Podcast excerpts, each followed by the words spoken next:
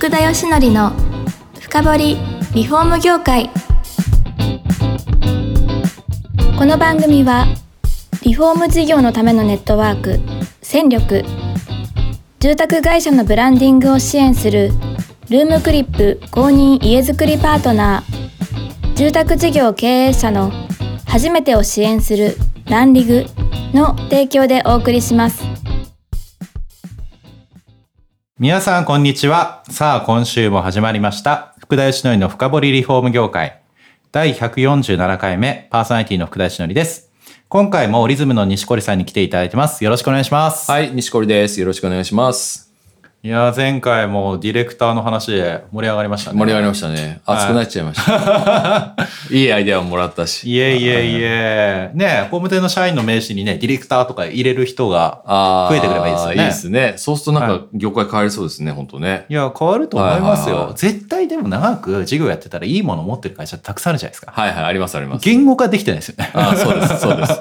言語化できてないです。できてないですうんね。あの、雰囲気で感じてくれみたいな。そうですね。言語化できないとだって何も作れないですから。チラシ作る、ホームページ作るみたいな。な。そうです。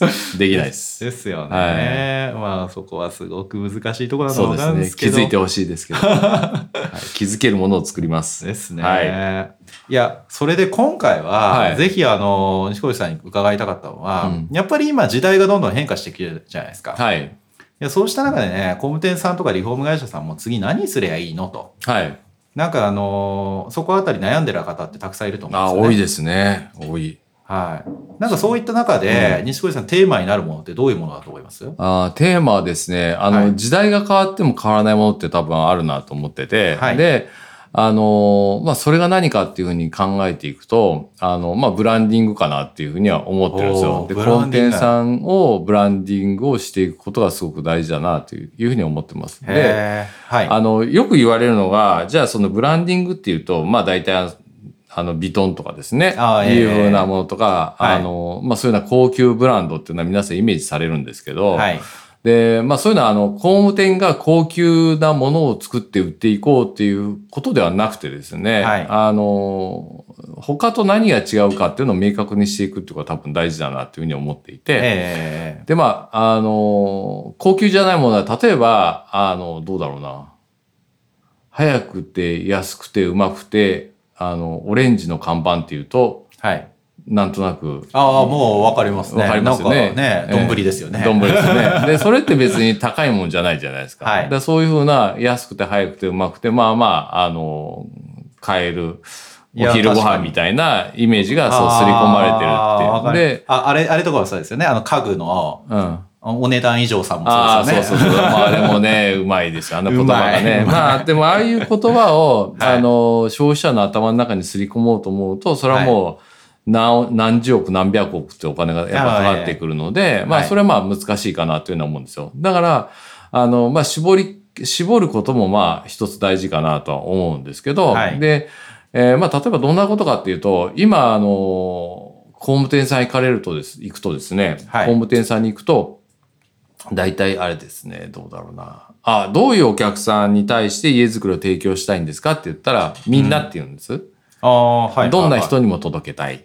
その地域に住むみんなに。そうそう、みんなにうちは届けたいんだって。あのはい安い人も、はい。高い人も、あの、うちに来た人はみんなお客様で対応していきたいっていうふうになるんですね。はい。で、じゃあそれって、例えばあの、まあ、ちょっと語弊があるとあれなんですけど、あの、まあ、寿司を食べに行って、回転寿司も食べれるし、あの、なんですか、握って、握ってくれる寿司も食えるし、両方食える寿司屋がありますと。はい。えーそこに行きたいですかっていうと、いや、多分、回転寿司行きたい人は回転寿司行くし、あの、カウンターで食べたい人はカウンターだけの店に行くし、両方やってる店に多分行かないんですよね。そうですね。まあ、ないですしね。ないですね。まあ、あっても多分流行らない。でも、工務店さんが言ってるのってなんかそんな感じになっちゃうんですね。ええで、それで何が起きるかっていうと、はい。もう本当に、えっ、と、まあ、ある程度予算があって、付加価値をうん提供できるような家を欲しいと思ってる人は、そういう工務店に行かないってことですね。要は、あの、高いものも安いものもやりますよ、どっちもやりますよっていうお店には安いものを求めてる人しか来ないとはい。いうふうな感じになってきます。だからその安いものが悪いってわけじゃないんですけど、安いものを突き詰めていくんだったら、うちは安いこういうふうなコストの中でこういうふうな商品を作っていくっていうふうなことを明確に打ち出していかないといけないし、でそれはそれではいブランディングだと思いますし、はい。はい。で、はいえー一軒ずつ丁寧に家づくりをしているって。まあそういうのは当たり前なんですけど、で、そこに例えば、あの、どうでしょうかね。アウトドアがすごい僕は好きでみたいな。はいで、えーまあそういうふうなものが楽しめる、うん生活ってすごく僕はいいと思うんだよね、みたいな話をしてて、じゃはいあそこの社長が、あの今度スノーピークで出たこれ、すごくいいんだよね、とかっていう話をしたりとか、ええ。あ、この前ね、福田さんと一緒に行ったところ、あの、幕開けの人とかも喋ってましたけど、こう、あの、はキャンプに行ったら、えーこれってすごいでしょうってドヤ顔できるから、あの、幕開けですごい、あの、人気があるのはキャンプ用品ですよっていうような話もされてたんで、んですね例えばそういうふうな、あの、キャンプ用品でこう楽しかったよねっていうふうなのを家づくりをしながらそこの会社の社長と一緒に話せるから楽しいよねっていうのもそれもブランディングだと思うし。そうですねだ。からまあそういうどういうものを大事にしていって自分たちがそれを、あのー提供してきているのかっていうふうなことを決めて発信をしていけばいいだけなんですけど、はいで、それがこう核になるものがあまりにもなさすぎて、ただ単にこう写真を並べていったりとか安いもの、高いものが入ってたりとか。えっと、なんかよくわからない写真があったりとかすると、あの、そういう認識がマーケットの中にこう落ちていきますので、そういうふうな会社って思われるじゃないですか。そうですね。うん。だからそういうふうにならないように、まずは自分の会社が何を大事にしてやっていけばいいかっていうようなことを明確に決めて、それを発信し続けるというふうなことが大事かなというふうには思いますよね。なるほはど。いや、すごいわかりやすい。いや、そういう意味では先ほどの飲食店であり、家具屋であり、はいそれ消費者の方々絶対選んでますから、より高いねね、買い物の工務店なんて、ちゃんとね、選べるようにしておかないとみたいなそうですね。ところありますよね。そうですよね。うんだから牛丼屋さんに行って、じゃあ3000円のランチ食べようかなって思う人誰もいないですし、まあまあそんなことだと思うんですよね。そうですねだ入り口の、あ、今本当におっしゃった通りで、入り口の部分で分かれてないといけないんですよね。はいだから工務店さんはそうじゃなくて、あの、入り口を広くしてできるだけ入ってきてもらおうと思っていて、はいで入ってきた人に対して分けるっていうような概念を持ってる人が結構多いんですよ。はい。だから、あの、断りきれないとか予算がない人が来ても、みたいな形で言ってしまうんですけど、はい。それってお互いに時間もお金も不幸なんですよね。例えばその接客する時間もやっぱり費用には入ってくるし、うん設計する時間もやっぱり費用には入ってくるし、なるあの、ちゃんと自分たちに合ったお客さんに最高のサービスを提供するんであれば、そういう人たちと最初の入り口の部分で会ってた方がいいので、そうなると入り口のところでどういうふうな形のお客さんに来てもらいたいかっていうふうなことをやっぱりイメージするのが大事ですよね。いや、そうですね。はいあー確かに、そうやって考えるとな、フカヒレね、こう置いててとんでもない牛丼屋みたいな見た目、はいはい。カウンターしかないみたいな。はいはいはい。それ3万だ、誰食べんだみたいな話そうそう。まあまあそうだ。そうだ。で今もその通りで、あれなんですよ。だからその、物の値段だけじゃないんですよね。はいだから、事務所はボロくていいっていう会社もいあるんですよ。うちは家づくり頑張っているから事務所はボロくていいと。はいで、服装も作業着で、みたいな。いつも現場行ってっから、みたいな。はいでもそれって、お客さんが求めてるものなのかっていうと、それはただの自分の独りよがりだったりするケースが多くて、ええ。お客さんはそこの会社でこの人と家づくりの楽しい話をしたりとか、うん。あの、楽しい時間を過ごしたりとかって、プロセスに対しても、あの、重要視されているので、はいはいそういうふはうな価値のある家を建てる人が、果たして本当にそういうふうな接客の場でいいのかっていうことをやっぱり考えていかないといけなくて、はい。で、この前あったケースだと、あれだったんですよね。あの、えっと失敗したケースなんですけどね、はいあこれ僕はあれですよ。あの、関わってないですよ。あああの、ええ聞いた話ですけど、はいあの、あの、カリフォルニアスタイルみたいな、あええあの、サーファーズハウスみたいはないやつの、おチラシを作ってイベントやって企画住宅やりましたと。で、すごい集客あったんですよ。はい。で、えー、後で聞いたら全然決まらなかったみたいな話をされてて、はいで、なんでかなと思って、後で後日談で聞いたらですね、あの、住宅の営業の人って、あの、スーツでネクタイをしておかないといけないっていうふうに思ってる方々って、僕らの年代多いんですよ。多いでしょうね。で、ハウスメーカーちゃんとしてるから、みたいな。うんで、お客さんは、あの、サーファーズハウスを欲しくて行ってるのに、出てきたのが、そのかっちりスーツ着た人間が出てきて。黒スーツでみたいなそうそうプランしますみたいな形で言われても、い、や、この人と家作っても楽しくないなって思うじゃないですか。いやだからまあまあ、そんな感じだ。だからお客さんが期待、だホームページもインスタもそうですけど、あんまり、えちょっと待ってくださいね。いいものを作って、実際は全然ダメだったらギャップが生まれるじゃないですか。はい。で、そうするとがっかり度がでかすぎて、ええあの、その後商談にならないので、うんだから、よく言ってるのは、入り口からちゃんと出口まで本当に自分たちの会社の哲学に合わせて、一本の線でつなげるようになってるのか。それは事務所もそうだし、人もそうだし、接客もそうだし、はい。らそういうのを全て考えていかないといけないなっていうふうな、はやっぱり見直す必要がありますよね。思いますね、うん本当にだから自分がお客さんのこう気持ちにこうちゃんと落とし込んで行った時に、ね、納得して帰るかってことですよね。そうです。だその、本当に、あ、ごめんなさいね。あの、はいお客さんの気持ちになってない人すごく多くて。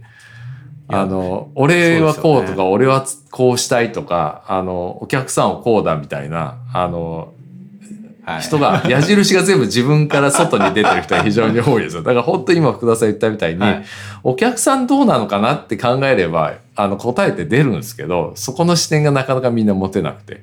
いやでも、ええ意外と気づくのって難しいんですよね。いやすごいわかります。うんいやいや我々もメディアで私も記事書くんでわかるんですけど、じゃああのお客さんに向けてじゃああの本当にこれを文章自体がですよじゃあその読者向けになってるのかって改めて考えるあんまり日常からこうね離れちゃうケースがあって、はいはいはなんかそれってなんか忘れちゃうんですよねそういう考えとか概念って。忘れるはいそう。だからみ、あの、常々それをこう、あれ、今どっちから見てるのかなっていうのは僕らもやっぱり見直す必要があるし、はいあの、そういうのはやっぱり意識していかないとできないとやっぱ思いますよね。そうですよね。うんああ、じゃあ、西堀さんがそこを気づかせてくれるわけですね。